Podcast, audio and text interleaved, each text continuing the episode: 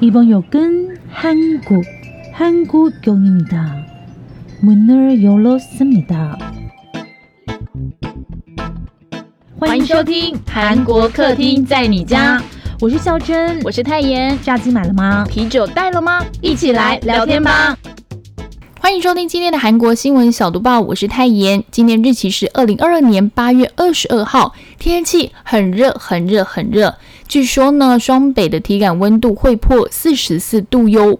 好，虽然天气很热，但是我们的内心更火热。为什么呢？因为真的有个非常非常好的消息要先跟听粉们说一下，就是在前天晚上的时候，礼拜六很晚很晚的时候，孝珍传给了太妍一个讯息，他说我们的韩国新闻小读报挤进了新闻类别的排行榜。天呐！所以我们当初的愿望达成了吗？我们真的挤下了很多知名的新闻频道呢！Yeah，congratulations，去看哈密的。然后不只是这样呢，我们的小读报更进了总榜，总榜就是所有的类别，甚至就是还有加上韩国客厅在你家本身这个节目，我们挤进了前两百名。因为其实排行榜也只会排前两百名啦。哇，我们一百九十五名呢！天呐，这个真的是哇，上千个 podcast 节目里面，我们排到一百九十五名。谢谢大家，一定都是听粉们的支持，我们才可以走到现在的花路啦。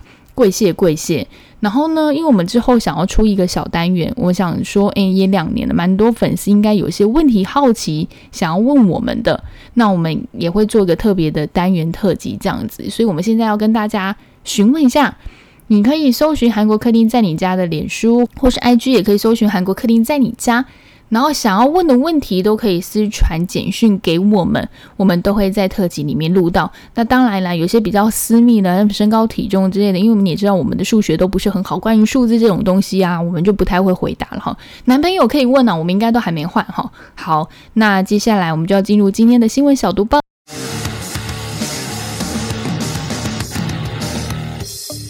新闻小读报，不能错过的韩国大小事。萨德事件遭抵制，韩国乐天宣布全面撤出中国。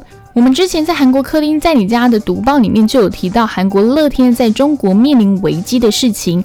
乐天集团是韩国五大集团之一哦，在一九九四年的时候以合资的方式进军了中国市场。乐天集团呢，在中国也快速布局了，像是乐天超市、乐天百货、乐天便利店，它还收购了仓储式的卖场万客隆。不知道大家有没有听过？其实它有一点久了，之前在台湾也有哦。那这些动作都是要壮大在中国市场的事业版图。两千零八年的时候，还在北京开出了第一家的乐天百货，之后在天津、成都、沈阳都设有据点，甚至到了二零一二年，还在上海设立的中国总部乐天。原本以为扩展海外市场非常成功，但就在二零一六年的时候，驻海美军使用乐天所属的地部署了终端高空防御飞弹系统，也就是大家常常听到的萨德系统了。那这块地其实是乐天集团旗下的高尔夫球场，所以呢，在二零一七年这件事情就发酵了，有些中国消费者就开始发起了抵制运动，像是网购啦、零售通路、线上线下，就是全部都要下架韩国的品牌。那大家也知道嘛，乐天一定也就被波及了。中国民众要求乐天滚出中国，导致乐天在中国的业务受到重挫，在中国的各项业务也几乎陷入了瘫痪，业绩也是大幅了下滑。吼，门市一个一个接一个关，关到剩下了四川成都的门市，现在连这最后一间都要关了。根据报道指出，乐天集团董事会在七月间通过出售了成都乐天百货的决议。韩联社也说，目前公司正在推进出售股权，收购方还有细节没有敲定。其实没关系耶，中国不要乐天，大家有没有考虑来台湾开一下分店啊？我们就可以买到好多韩国很棒的东西，加上我们客厅是不是也可以获得了叶配小毒报也可以呢？南韩向北韩提出弃核武助经济，金宇镇反呛荒谬绝伦。时间真的过得好快哦！韩国总统尹行月已经就职百日了。其实他在上任之后就一直不停跟北韩对话，虽然得到的回应当然都不会很满意啦。这次他就在就任的记者会上又向金正恩喊话喽。他强调，南北领导人的对话或是主要工作级别官员之间的谈判都不应该是政治作秀，而是应该要建立实质性的和平。然后李习月又重申说了一次之前在光复七十七周年仪式上说的话。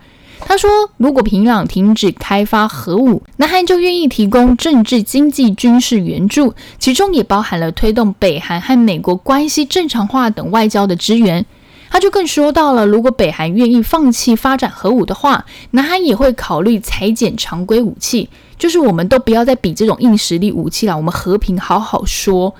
然后呢，北韩当然就不会答应啊！你有看过北韩哪一次答应了，对不对？除了在板门店那次见面之外吧。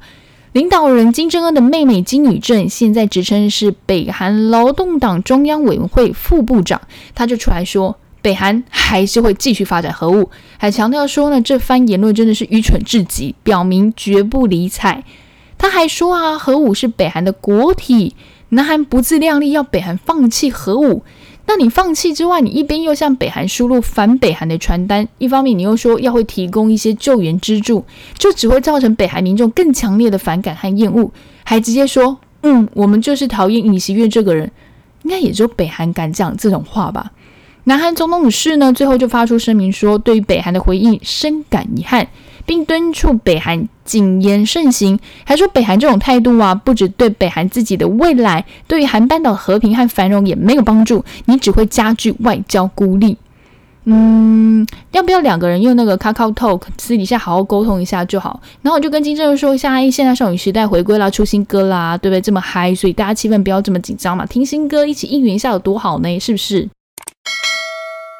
文在寅也难逃魔咒了吗？传出剪掉搜索总统档案馆，大家好像是不是都有听说过？韩国总统只要卸任，几乎都被检方弹劾。没想到，在新总统尹锡悦就任百日之后，传出韩国警方开始加快脚步对文在寅政府展开调查。在十九号的时候，首尔中央地方检察厅和大田地方检察厅派了十多名的检察官，以文在寅涉嫌滥用职权、提前关闭了月城核电站一号机组等名义，对于位在市中市的总统档案馆进行了两次的扣押搜查。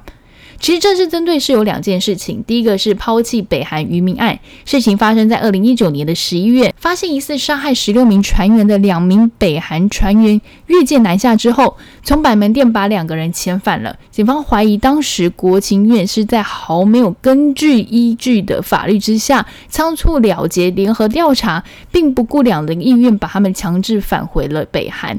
另外一件事情是提前关闭了越城核电站核一号的机组。金州市的越城核电站核一号机组是原本计划运行到二零二二年，但国营的韩国水电和核电公司二零一九年十二月文在寅政府的可行评估就决定关闭它。在今年三月的时候，其实韩国反对脱核电政策的市民团体曾经要求对决议关闭越城核电站是否是属于违法行为进行调查，并以涉嫌滥用职权告发了当时的总统文在寅。其实他根据规定，大家知道吗？总统档案最长十五年是没有办法调阅的。如果是关于个人隐私的话，资料最长是三十年都是没有办法调阅，只有三分之二以上的现任国会议员赞成，或是辖区高等法院下令公开，你才可以进行调阅啊，或者是复印，或是作为一些资料调查。所以这一次的调查就被认为说非常的不寻常，就连韩国首尔检察局都突袭了搜索文在寅政府的高级官员住所，包含了前国家安保市长、前国家情报院院长。以及前国防部长等人都是在调查名单当中。韩国最大在野党共同民主党方面就批评相关搜查是政治报复。天哪！我还记得文在寅欧巴在卸任的时候，他说他希望可以当个平平凡凡的平民，是不是顺顺利利这样子？可是我比较好奇，说他现在真的可以顺顺利利当平民吗？我就开始会有点震动了。豪华车品牌忠诚度大调查冠军居然是韩国车。大家有没有看过那种豪华车广告？每次看真的都让人家好羡慕。太阳我只能搭十一号公车，讲出十一号公车是不是也有点透露年纪了？那高端的客人其实，在行销方面更不容易。大家看到的，我们在电视上或者其他看板做的是形象面，但私底下其实很多都是一对一业务们 VIP 的服务，砸下的资金更是不用多说。一说到豪华车，大家想到的品牌会不会就是双 B 啦、保时捷、法拉利等等？但是根据网络调查机构的一项最新研究，大多数的豪华品牌的品牌忠诚度都是在下滑当中。但是韩国品牌 Genesis 逆势上涨，夺下冠军宝座。今年才刚拿下 J.D. Power 二零二二年北美新车可靠性调查豪华品牌类别冠军的 Genesis。品牌忠诚度提高了百分之八点五，成为车主最忠诚的品牌。第二名是玛莎拉蒂，logo 是那个很像海神拿的那个三叉戟。第三名是特斯拉，然后 B N W 排在宾士前面。另外像是 Jaguar、奥迪虽然都有上榜，但是都是下滑的。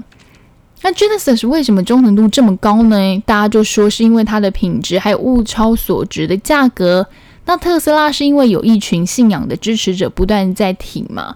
特别的是前两名，好，我们刚刚讲的这两个都是新品牌，有别于前两名的品牌都是属于历史不长的新兴品牌。那为什么那些老品牌啊，百年企业品牌会下滑？其实是跟大环境有关系的啦。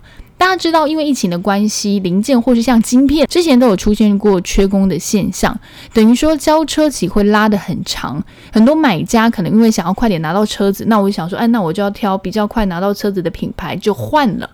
当客户跑掉，如果对方的产品也不错的话，诶，你就很难再把这个客户短时间找回来，因为车子不是包子，想换就换，是不是？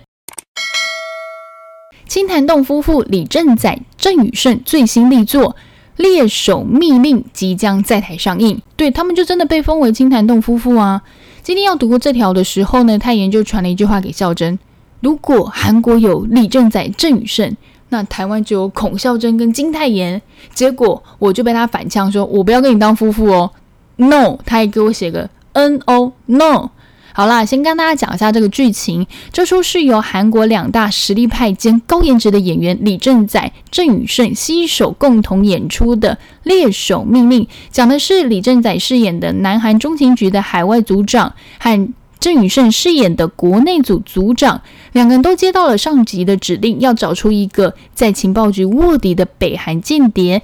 那这两个人他就被指派互相调查对方。如果他们找不出真正的卧底，自己就可能被当做卧底这样子。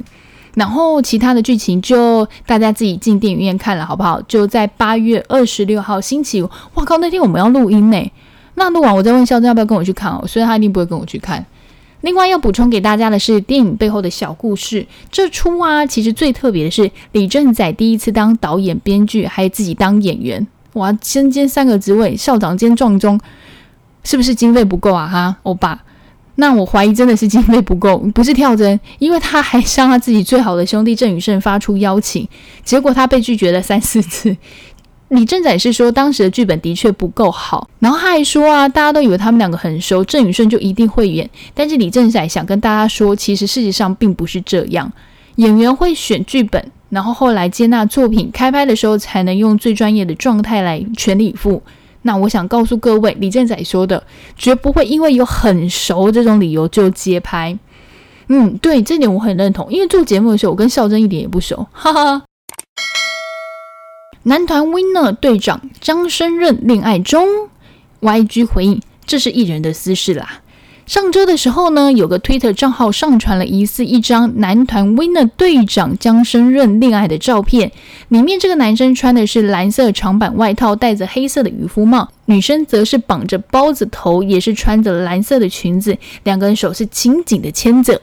那网友就推断说，哎，这个男生吼应该是 YG 旗下的那个男团 Winner 队长江升润。所以很多人点出照片中的疑点，但泰妍觉得感觉最妙的是，通常欧巴爆出恋爱绯闻，粉丝一定超级生气又难过。但是这个推特账号好像是私生饭，他 po 文的时候还特别 hashtag Winner 八周年，但照片明明是五月拍的，整个就很故意，粉丝就超级不爽。那粉丝支持还有最大的原因，是因为其实江生润从那个出道以来，他就没有什么争议。Winner 也是出名对粉丝的好，加上出道也很久了啦，所以粉丝基本上都是一片祝福他可以恋爱。想到这个，我好像也在林口看过他们的演唱会呢。他讲那么久还没告诉大家女主角是谁吼？外界推测是 YG 旗下的新人演员文志孝，两个人曾经合作过生润的。Born to Love You 的 MV，所以恋爱传闻被传开。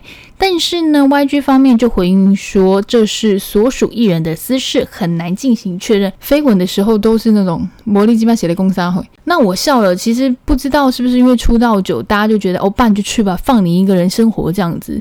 嗯，我觉得也是啦，大家到了一个年纪了，对不对？你也希望你欧巴幸福啦。最后想要跟大家补充一下，我在看完这条新闻之后，没想到隔两天又爆出一件事情。年轻的听粉们知不知道，其实 Winner 刚出道时候是五人组合。其中的成员南泰炫因为心理因素，在二零一六年退团了，自己后来组了一个 band，但他现在没想到被爆出，一名网友说他吸毒。还泼图控制他打人，引发了外界的关注。经纪公司表示正在确认当中，目前爆料的文章都已经删除了。所以这件事情后来警方调查的状况如何呢？我们在为您持续做掌握。以上就是今天的新闻小读报。最后再跟大家呼吁一下，如果有想要问我们的问题，随时就是直接私讯。脸书搜寻韩国客厅在你家，IG 同样是搜寻韩国客厅在你家。我们的特别的特辑就把大家好奇我们的问题放进去喽。那祝大家今天礼拜一也都可以平平安安的上班，开开心心的下班，安妞。